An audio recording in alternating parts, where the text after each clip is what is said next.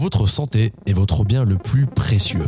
Si vous souhaitez prendre soin de vous et mieux vivre votre travail, bienvenue dans l'aventure Mon Job, Ma Santé. C'est un podcast qui explore toutes les questions d'hygiène de vie et de santé au travail grâce aux conseils d'invités captivants. Un lieu d'échange bienveillant pour s'inspirer des meilleures pratiques. Je m'appelle Aurélien Matt, responsable communication chez Horizon Santé Travail. Plongeons ensemble dans le monde passionnant de la santé au travail.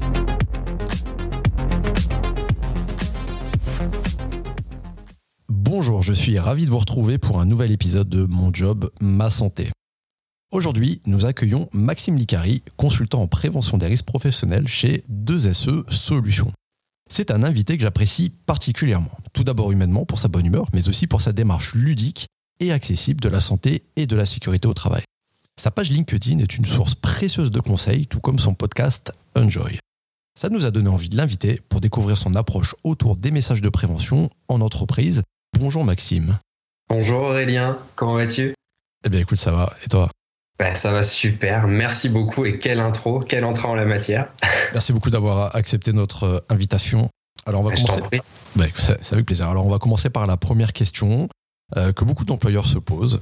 Certains s'y engagent avec euh, beaucoup d'efforts. Comment les entreprises peuvent-elles rendre les messages de prévention plus impactants auprès de leurs employés? C'est une très très bonne question. Alors je vais essayer de répondre en toute humilité parce que j'ai pas forcément toutes les clés. Mais euh, avec ma, ma petite expérience, mon expertise, je dirais déjà que la première clé, c'est euh, de pouvoir s'adapter au public. C'est-à-dire que la complexité, elle réside souvent dans la diversité des publics au sein de l'entreprise, et ce qui est normal. Pourquoi? Parce que bah, chacun va avoir ses propres préoccupations, ses responsabilités. Et euh, bah, à partir de là, je pars du principe qu'il est essentiel d'adopter, alors c'est un peu barbare le terme, mais moi j'aime bien parler de perspective de personnalisation de la communication. Alors si on, décrypte un petit peu ce que je suis en train de dire, finalement c'est quoi? C'est euh, comprendre son auditoire. Pour comprendre son auditoire, il n'y a pas de secret. Déjà, faut être en capacité d'identifier les différents groupes de collaborateurs au sein de l'entreprise avec qui on est amené à travailler.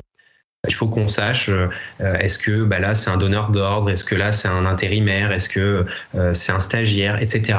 Ensuite, il faut surtout comprendre leurs responsabilités, leurs préoccupations spécifiques et surtout, ça c'est primordial, c'est leur niveau de familiarité avec justement les questions bah, qui sont liées à, la QSE, la HSE, la prévention euh, dans sa globalité. Pour terminer, je dirais qu'il bah, n'y a pas de secret pour obtenir tout ça, il faut aller sur le terrain. Si on va pas sur le terrain, on peut mettre toute l'énergie possible et inimaginable. Ils vont pas se sentir investir les collaborateurs et euh, ça ne servira strictement à rien. Donc on pourra mettre un visuel sur un beau tableau, passera devant et on prendra pas en compte. Donc aller sur le terrain, prendre le temps, euh, mais un temps vrai, un temps réel où on s'intéresse aux collaborateurs, où on pose des questions euh, on essaye de comprendre les problématiques. Ça, ça va permettre justement d'avoir une bonne base pour la suite.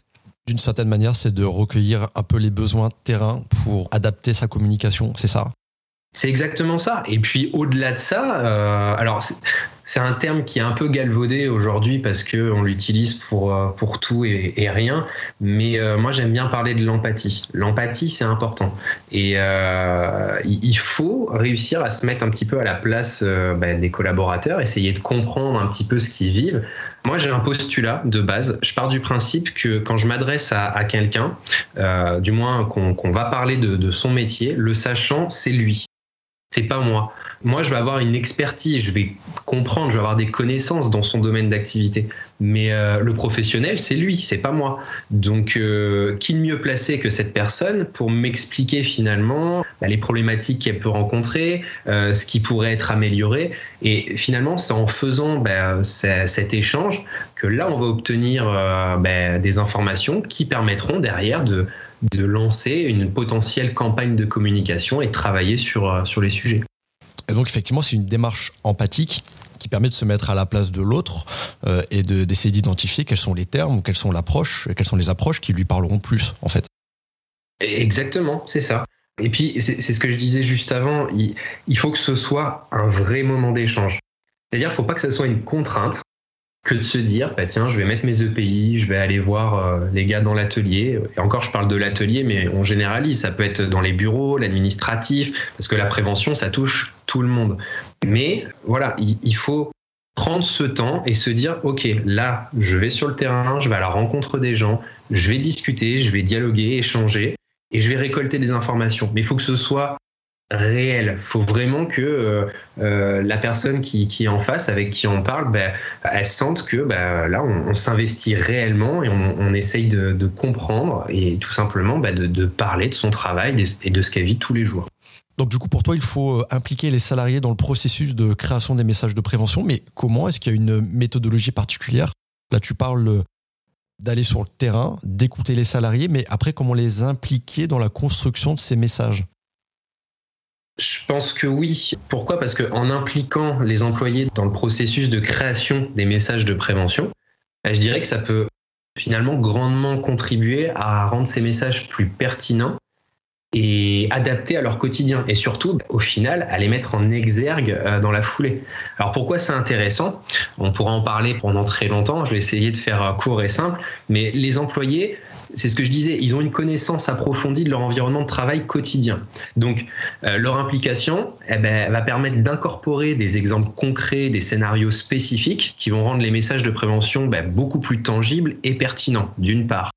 Ensuite, eh ils vont être plus susceptibles de s'identifier aux situations présentées parce que les messages ils deviennent beaucoup plus pertinents, euh, les employés sont plus enclins à les prendre au sérieux, bah, ils vont voir directement leur propre réalité euh, reflétée.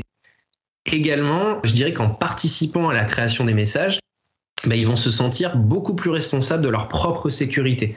Et ça, ça va contribuer à créer une culture de sécurité qui va être plus forte et plus saine euh, dans l'entreprise.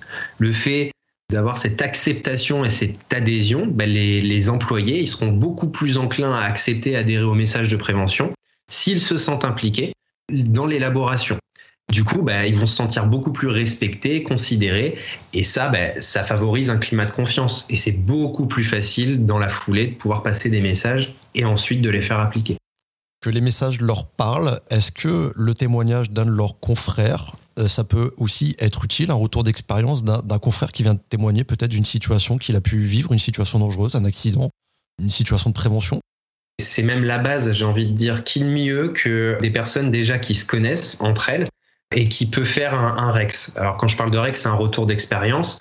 Pourquoi? Parce qu'il y a une certaine proximité, ils se connaissent entre eux, des fois, ils se connaissent sans se connaître finalement parce que euh, ils apprennent des choses parce qu'il y a des gens qui ne vont pas rester pendant 5 euh, ans, 10 ans dans la même société. Ils ont déjà de l'expérience, ils ont du vécu. Et euh, puis là, bah, en discutant, ils se disent ah ouais, mais il t'est arrivé ça, ok, bah c'est intéressant. Alors, je, je, ne dis pas que ce n'est pas bien parce que moi-même je l'utilise aussi, mais balancer une vidéo pour dire je mets une vidéo qui parle d'un sujet, bon, ça peut fonctionner, mais derrière il y a toute une animation aussi pour que bah, la sauce elle prenne.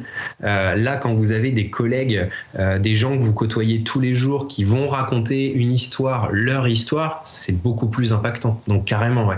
On vient vers une approche empathique et puis aussi la légitimité d'un père pour pouvoir témoigner et faire passer des messages. Oui, oui, oui, tout à fait. C'est ça. Est-ce que toi, tu recommandes des outils ou des canaux de communication particulièrement efficaces pour sensibiliser les salariés? Euh, notamment sans utiliser un langage trop technique. Et puis, euh, par extension, est-ce que les nouvelles technologies ont un rôle à jouer ou, euh, d'après là ce que tu viens d'évoquer, il y a plutôt un, ancrage terrain qu'il faut essayer de privilégier? Alors, la communication la prévention, c'est ce que j'expliquais, elle peut parfois être perçue comme trop technique ou complètement déconnectée de la réalité quotidienne. Donc justement, pour surmonter ça, euh, on se doit d'adopter une utilisation judicieuse de supports accessibles. Pour ça, il en existe pléthore. On peut avoir euh, tout simplement des supports visuels, des vidéos, des témoignages, des newsletters, les réseaux sociaux d'entreprise, LinkedIn pour ne pas le citer. Euh, bref, il existe énormément de choses. Ce qu'il faut, c'est rendre l'information accessible à tous et surtout quel que soit le niveau de technicité. D'ordre, ça va être d'adapter le langage à chaque public. Et surtout, ça va être d'éviter euh, les termes vraiment techniques complexes pour ceux qui ne, sont pas familiarisés avec le jargon euh, QSE, HSE. Il faut utiliser un langage clair et euh, surtout accessible. Donc les nouvelles technologies, effectivement, elles jouent un rôle crucial, j'ai envie de dire, dans cette démarche. Pour citer quelques outils et canaux efficaces, à mon sens, ben, on a tout ce qui est vidéo pédagogique. On va avoir euh, tout ce qui est simulation virtuelle. En ce moment, ben, ça, ça cartonne. On a les infographies visuelles. Si on prend un peu de temps, on peut faire quelque chose de pas mal. Et puis, ben, exactement ce qu'on est en train de faire en ce moment. Réaliser des, podcasts, des webinaires. Euh, les réseaux sociaux d'entreprise, j'en ai parlé, mais euh, il y a beaucoup de choses à faire. Et puis il y a un truc aussi qui se démocratise pas mal, c'est tout ce qui est en, lien avec la ludopédagogie en entreprise. Ça, c'est une méthode qui est assez efficace parce que le but, c'est quoi? Bah, Ça consiste à, à extirper finalement les participants de leur lieu de travail pour les immerger dans un autre univers qui n'est pas le leur, mais avec un fil conducteur en lien avec le sujet euh, choisi. Et ça, c'est plutôt cool. Comment tu fais pour sensibiliser quelqu'un en le sortant de son lieu de travail? Cette ludopédagogie, ah. est-ce que tu peux nous en dire un peu plus? Ouais, je peux même te donner un exemple si ça t'intéresse. Euh, plaisir. Il y a quelques mois de, de cela, j'ai été mandaté par une entreprise, pour ne pas les citer, euh, un gros groupe spécialisé dans l'aéronautique, donc j'en dirai pas plus, qui en fait euh, s'est rendu compte au fil des, des, années, des mois, que bon, ils avaient euh, quelques axes d'amélioration à, mettre en, place concernant euh, bien le domaine de la prévention des risques. Euh, les indicateurs, bon, ils n'étaient pas folichons et ils se sont posé la question qu'est-ce qu'on pourrait faire pour pouvoir avoir un impact sur l'ensemble des collaborateurs en proposant quelque chose de différent? Alors, avant de me contacter, ils sont passés par une société qui, je leur fais un petit coup de pub, qui s'appelle Coloc, qui est basée sur Bordeaux et cette société, en fait, ils sont spécialisés dans la création euh, de jeux pour les entreprises. Ils ont travaillé plusieurs mois main dans la main avec la société en question et ils ont réussi à créer un escape game géant pour faire passer quasiment 800 collaborateurs afin de les sensibiliser sur des sujets bien spécifiques qu'ils étaient amenés à rencontrer dans leur entreprise. bien évidemment, c'était des sujets phares, c'était des sujets qui étaient en, lien avec l'accidentologie qu'ils pouvaient euh, avoir. Et donc moi, en fait, quand je suis intervenu, eh ben, j'étais euh, à la fin de l'escape game et je m'occupais de faire ce qu'on appelle le débriefing et de faire un point plus global, d'avoir leur ressenti sur, euh, sur cet escape game et puis de réappuyer sur euh, les messages de prévention phares. C'est toi qui as pu les féliciter s'ils étaient sortis à temps ou pas, c'est ça? Euh, bah, déjà, d'une part, parce que effectivement, euh, alors juste, je vais faire une, une, petite aparté. Faut savoir que j'aurais pu réellement payer dans ma vie perso pour participer à, cet escape game, réellement. Parce que, pour être très honnête, quand on m'a proposé ce, cette mission, j'ai dit ouais, carrément, ça change, c'est intéressant. Je m'attendais pas à ça clairement, il faut se dire les choses. C'est un gros groupe. Financièrement, c'est un budget qui est assez conséquent, faut l'avoir en tête, mais il existe bien évidemment des, choses beaucoup plus abordables. Mais c'est vraiment pour te donner un exemple. Là, typiquement, ils ont mis ça en, en place. 800 collaborateurs qui sont passés en l'espace de 15 jours. Très sincèrement, la majorité, ils ont passé un super moment. Et les messages, c'était très très ludique. Quand je disais, pour répondre vraiment à ta, question, tu me disais, mais comment on fait pour euh, finalement les extirper et puis les, les immerger dans un autre univers? L'escape game en question, ils se sont focalisés sur l'univers de Charlie et la chocolaterie. Donc ils ont réimaginé euh, des personnages, etc. Mais en lien avec leur activité. Donc il y avait un parallèle. Et c'était juste génial, parce que là, ils ont passé un moment qui était hyper ludique, tout en passant des messages euh, et, ça a touché tout le monde. Et en termes de rétention de l'information, les gens, euh, ça a pu euh, vraiment les marquer. Derrière, ils, ils, étaient capables de répéter un petit peu les concepts de prévention qu'ils ont pu découvrir dans l'escape game. Oui, tout à fait. Et c'est ça qui est intéressant parce que ça allait même au-delà du jeu. C'est-à-dire que c'était une manière de leur ouvrir en fait les portes pour pouvoir échanger et nous dire ce qu'ils avaient sur le cœur par rapport au, sujet qui était vu. Donc euh, on allait au-delà de l'escape game et c'est ça qui est intéressant parce que finalement tu as ce discours de ouais mais là on est dans un jeu mais nous dans la réalité ça se passe pas forcément comme ça et c'est là où l'échange devient intéressant. En fait c'est plus initier l'échange et élargir cette réflexion plutôt que de retenir des messages clés en fait c'est faire réagir les gens sur leur propre situation de travail finalement. C'est ça et c'est plus important en plus. Et c'est exactement ça, c'est le plus important. Et puis, c'est de pouvoir réellement échanger.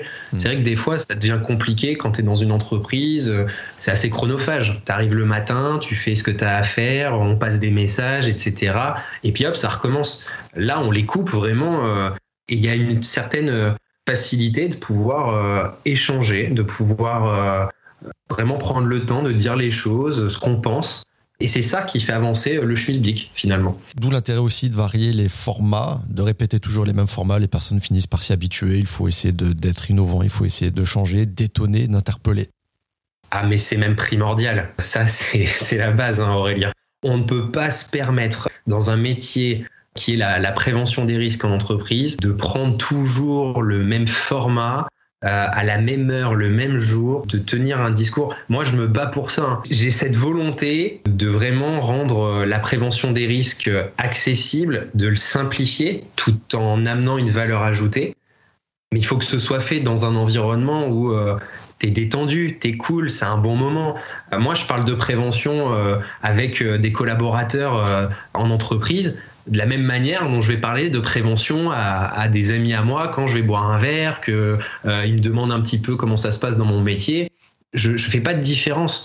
Parce que si on commence à rentrer dans ce côté euh, hyper cadré, carré, euh, on va les perdre. On va les perdre. Qui ça va intéresser? Moi, ça m'est arrivé combien de fois d'arriver dans des soirées où je connaissais personne, où j'étais invité, et puis forcément, tu, tu fais connaissance. Tu fais quoi dans la vie? Bah, moi, je suis préventeur, euh, je travaille euh, dans le domaine de la santé, de la sécurité. Ah ouais, putain, c'est chiant. Bah, pourquoi c'est chiant? Bah, ça a l'air euh, hyper carré ton truc, donc c'est pas sexy, c'est pas vendeur. Le but du jeu. C'est formel et c'est à nous de rendre l'approche attractive.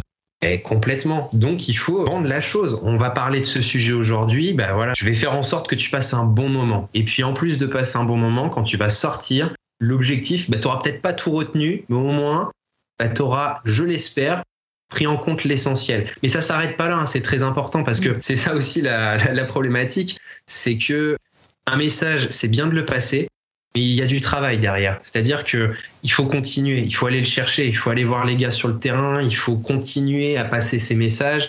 C'est pas le tout de le dire une fois. C'est comme un enfant finalement. On va lui répéter plusieurs fois de ne pas faire ça. Pourtant, il va recommencer. Ça prend du temps. Eh ben là, c'est la même chose. On entend souvent que les salariés ont des niveaux d'études différents, voire même une maîtrise du français variable au sein de secteurs d'activité. Est-ce qu'il y a une, stratégie particulière face à des publics aussi variés? Alors déjà, heureusement qu'il existe différents profils, parce que sinon on serait tous des robots euh, logés à la même enseigne. Et puis euh, clairement, alors excuse-moi de l'expression, mais on se ferait chier, hein, clairement. Donc, euh, on va être obligé de mettre des bips dans ce podcast. Ouais, ouais, pas de problème.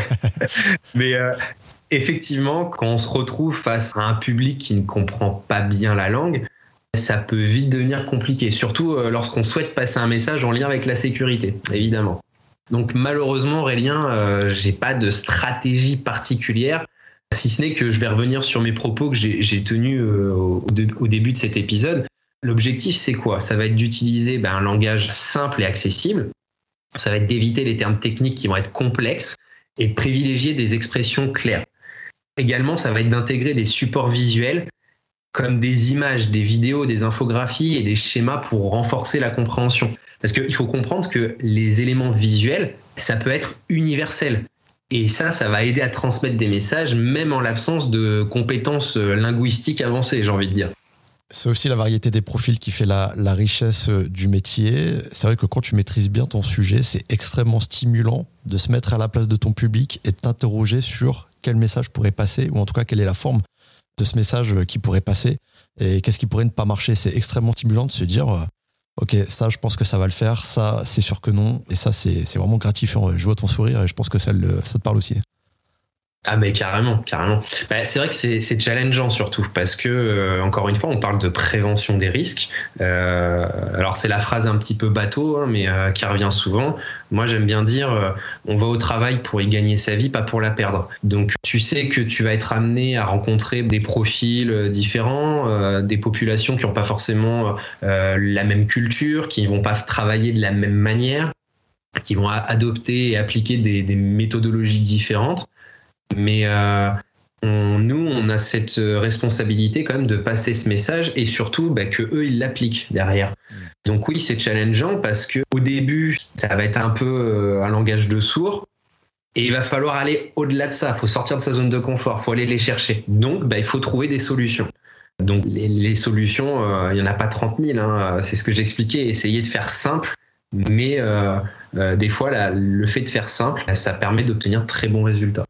Absolument. Alors, les chefs d'entreprise ou les responsables ont un rôle de transmission des messages de prévention. Quelle pourrait être leur approche et surtout, pour que ce soit efficace et surtout éviter de tomber dans le piège du, en tout cas qui peut être perçu comme un petit gendarme de, euh, je t'ai déjà répété plein de fois de mettre tes EPI, tu mets pas tes EPI, etc. Ça c'est classique et au bout d'un moment ça finit par agacer un peu les, collaborateurs et c'est inefficace pour tout le monde. Comment euh, est-ce que le chef d'entreprise et, les responsables ont un rôle particulier vis-à-vis -vis de ça ou comment ils doivent adapter leur message pour qu'ils passent de manière plus euh, optimale? Alors, je vais employer une phrase que mon papa euh, m'a souvent dite et qui m'accompagne encore aujourd'hui. Il me disait, euh, pour y arriver, il faut avoir une main de fer dans un gant de velours. Donc ça peut faire sourire, mais pourtant, à mon sens, c'est plutôt bien résumé, surtout dans, notre domaine. Clairement, aujourd'hui, les temps, ils ont changé. Adopter un management encore dit répressif où on va faire la leçon, où euh, on va mettre des pseudo coups de pression pour euh, obtenir des résultats qui très clairement ça, ne fonctionnera pas. Et c'est clairement une méthodologie d'une autre époque. Et ça, faut bannir, faut complètement oublier. Le, Maintenant, pour le, message est passé. Voilà. Maintenant, ben non, mais c'est important quand même de, le dire. Maintenant, pour répondre plus précisément euh, à, à ta question, encore une fois, je pense qu'il n'y a pas trop de secrets. Si ce n'est que je pense que la base, c'est le leadership. Il doit être exemplaire. Les chefs d'entreprise, les responsables, ils se doivent d'être des modèles en matière de sécurité. C'est-à-dire qu'il doit y avoir un engagement. Je le dirai jamais assez. Dans une entreprise, la direction, elle a un rôle crucial. S'il n'y a pas d'engagement de la direction, vous pouvez mettre le meilleur préventeur, la meilleure préventrice, responsable HSE, qui vous voulez. Si cette personne travaille seule et qu'elle n'est pas soutenue, et qu'il n'y a pas de leadership euh, derrière, ça ne sert strictement à rien. En adoptant activement des, les pratiques de prévention, ben, ils vont démontrer l'importance de ces mesures et euh, ils vont inspirer les employés à faire de même. On ne peut pas demander à quelqu'un de faire quelque chose si derrière, soi-même, on ne le fait pas. C'est tout bête, mais ça commence par là. C'est le principe d'exemplarité que, que j'apprécie euh, également beaucoup. Et oui. Et puis, c'est un renforcement positif. Euh, j'ajouterais ça parce que euh, plutôt, pardon, que d'adopter euh, ce que j'expliquais, une approche autoritaire, ben, mettre l'accent sur le renforcement positif, c'est-à-dire féliciter, être reconnaissant publiquement sur les comportements sécuritaires, ben, ça, ça encourage les employés à adopter les bonnes pratiques, justement. Alors justement, encourager à adopter les bonnes pratiques, il y a malgré tout un peu de résistance de la part de certains collaborateurs. On ne peut pas convaincre 100% des personnes tout de suite. Est-ce que cette résistance, elle est surmontable Et si oui, comment? Alors effectivement, cette résistance, elle est normale, j'ai envie de dire.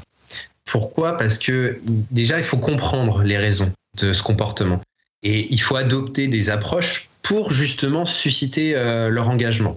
Alors, je tiens bien à préciser que tout ce que j'explique, c'est évidemment réalisable, mais il faut quand même avoir conscience que euh, le changement, ça prend du temps. Un Rome euh, ne s'est pas fait en un jour, hein, comme j'aime bien le dire. Donc, dans un premier temps, c'est de comprendre les raisons. Ça peut être le, manque de conscience, ça peut être une compréhension euh, inadéquate. on peut considérer que les nouvelles procédures, elles sont contraignantes ou perturbantes par rapport à la routine habituelle le manque de motivation, le manque de culture sécurité, tout simplement. Donc, oui, il y a des stratégies pour susciter l'engagement. Ça va être de renforcer la sensibilisation au risque en organisant bah, des sessions de formation régulières, en partageant des exemples concrets, en mettant en évidence des conséquences potentielles, de communiquer de manière transparente, c'est important, sur euh, bah, les raisons derrière les mesures de prévention, parce que c'est bien d'expliquer le pourquoi du comment. Il faut expliquer les bénéfices pour la sécurité personnelle et collective. et puis de travailler à intégrer la sécurité dans la culture organisationnelle. C'est de faire en sorte que ça devienne une valeur fondamentale de l'entreprise. Donc, ouais, cette résistance, elle est logique. le changement, bah, ça peut faire peur et ça prend du temps. Mais euh, si on a les bons leviers et puis qu'on prend le temps de bien faire les choses, on arrivera à obtenir des résultats. J'en suis convaincu. Tu as employé la notion de culture de prévention au sein d'une entreprise? Tu as cité tout à l'heure euh, l'exemple de la ludopédagogie. Est-ce que toi, tu as d'autres exemples de, campagnes de prévention euh, qui ont réussi à engager les salariés et cette culture d'entreprise en profondeur? Alors j'en ai une qui me vient en tête, qui est quand même assez récente. Alors aujourd'hui, je suis consultant, donc je suis amené à intervenir euh, bah, sur diverses missions. Et dernièrement, euh, j'ai dû euh, réaliser donc ce qu'on appelle de la supervision HSE pour un groupe pharmaceutique. Donc pour faire très simple, ce groupe a, a pour objectif d'augmenter euh, leur capacité de production. Et donc, le but, c'était de, de, réaliser une extension euh, de bâtiment pour pouvoir euh, intégrer de nouvelles, de nouvelles machines. Pour ce faire, ce nouveau bâtiment, eh bien, il y a eu un chantier clos et qui fait que ben, on, a été amené à travailler avec de nombreuses entreprises, donc beaucoup de coactivités, beaucoup d'intervenants, et moi, je suis arrivé en cours de chantier. Donc, il y a des choses en termes de prévention qui étaient déjà en place, mais c'était quand même minime hein, au départ. En tant que bon préventeur, du moins euh, j'essaye, première chose, je vais sur le terrain. Donc, je vais à la rencontre des collaborateurs, je vois les différentes entreprises, je discute avec eux et euh, bien évidemment, je participe aux réunions de chantier. Je me rends compte que il n'y a pas forcément de temps prévu pour euh, passer des messages en matière de sécurité. Donc je propose, lors d'une réunion de chantier, de faire une articulation, justement, de, proposer une petite gymnastique où tous les lundis matins, à 8 heures, je prends toutes les entreprises et euh, on réalise ce qu'on appelle, ce qui est connu hein, dans le milieu, une causerie. Donc une causerie qui va durer euh, un quart d'heure, 20 minutes, pas plus. Donc tous les responsables d'entreprise me disent bah oui, bien évidemment, euh, pas de souci, on va passer le message aux gars. Donc euh, de mémoire, euh, une dizaine d'entreprises hein, sur, le, sur le chantier. Donc ça représente quand même pas mal d'intervenants. Le premier lundi où je fais cette causerie, je me retrouve avec deux entreprises. Et j'avais pas tous les intervenants. Donc je fais ma, ma causerie. Ça se passe plus ou moins bien, ils participent, mais je sens qu'il manque quelque chose. Donc derrière, euh, je me dis, ok, j'ai pas pris le, truc dans le bon sens, donc il va falloir que je, trouve une autre, une autre méthodologie pardon, pour capter vraiment leur attention, et puis surtout aller chercher les copains qui, eux, ne sont pas venus. Donc, encore une fois, ça a pris quelques, quelques semaines, hein, ça s'est pas fait du jour au lendemain.